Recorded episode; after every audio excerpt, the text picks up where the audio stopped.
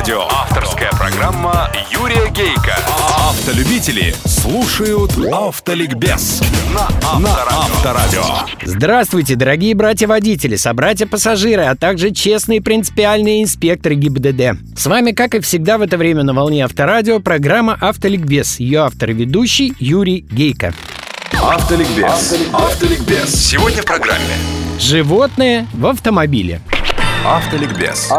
Ликбез. Да, животные в автомобиле. Но не спешите меня упрекать в том, что я буду говорить банальности, типа тех, что, мол, кошачье племя дорогу и автомобиль ненавидит, а собачье обожает. Да, это так. Но мы живем уже в 21 веке, и весь цивилизованный автомобильный мир детей давным-давно пересадил в автокресло с ремнями, а теперь взялся за животных. Он стал даже выпускать легковые автомобили с маркировкой на шильдике «ДОК», то есть собачья модель. И лидеры в этой области легко догадаться – японцы. Если Subaru только к этой проблеме подбирается, то Honda уже имеет модель Honda Element Dock. Это, естественно, универсал, багажник которого отделен от салона специальной, сертифицированной в краш-тестах решеткой. В обивке вентилятор, на полу легкомоющийся лежак, на нем поилка не проливашка. Но что больше всего меня восхитило, под лежаком выдвигающийся трап в багажное отделение. Это для собак-то, которые только почуяв поездку в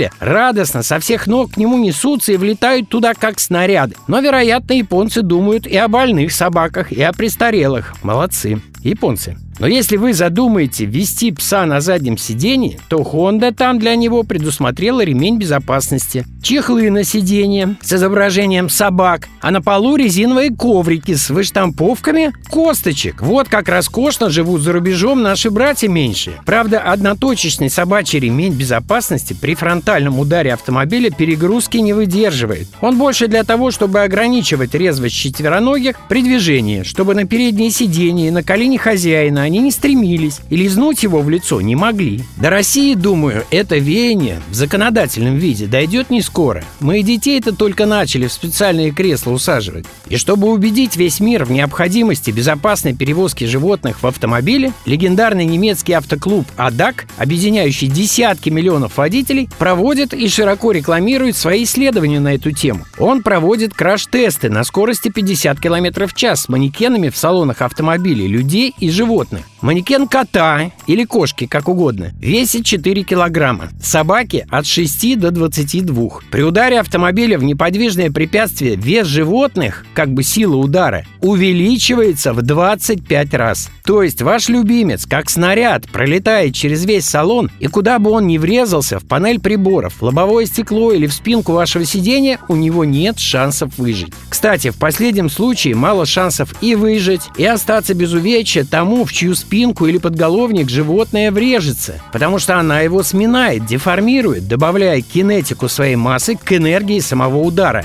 Специалисты АДАК рекомендуют контейнеры с некрупными животными располагать на полу автомобиля за спинками передних сидений. И не просто поставить их туда, а чуть-чуть прижать передними сиденьями к основанию заднего сидения. Причем ставить контейнер поперек продольной оси автомобиля, то есть головой и хвостом животного к бортам.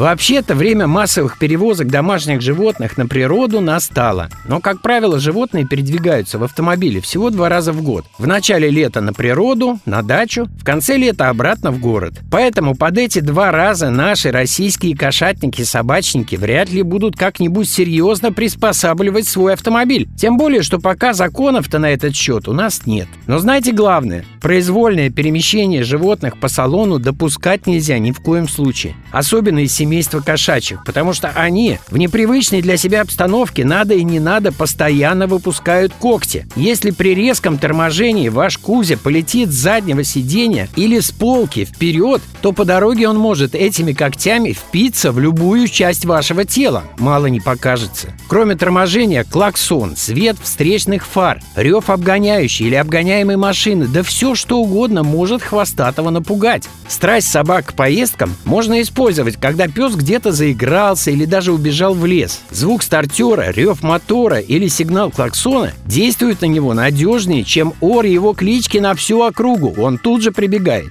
А ненависть кошачьих поездкам следует учитывать, когда вы к этим поездкам только начинаете готовиться. А коты их чувствуют аж за несколько часов до отъезда и забиваются в любые щели. Особенно серьезная эта проблема, как вы понимаете, на даче.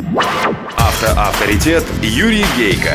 Юрий Гейко. На сегодня достаточно. Все программы вы найдете на сайтах Авторадио и Автоликбез. Удачи вам, друзья, на дорогах страны и жизни и запаса вам на них тормозного пути. С вами была программа Автоликбез на Авторадио, ее автор и ведущий Юрий Гейко. Автоликбез на Авторадио. Авторская программа Юрия Гейка. Автолюбители слушают Автоликбез на Авторадио.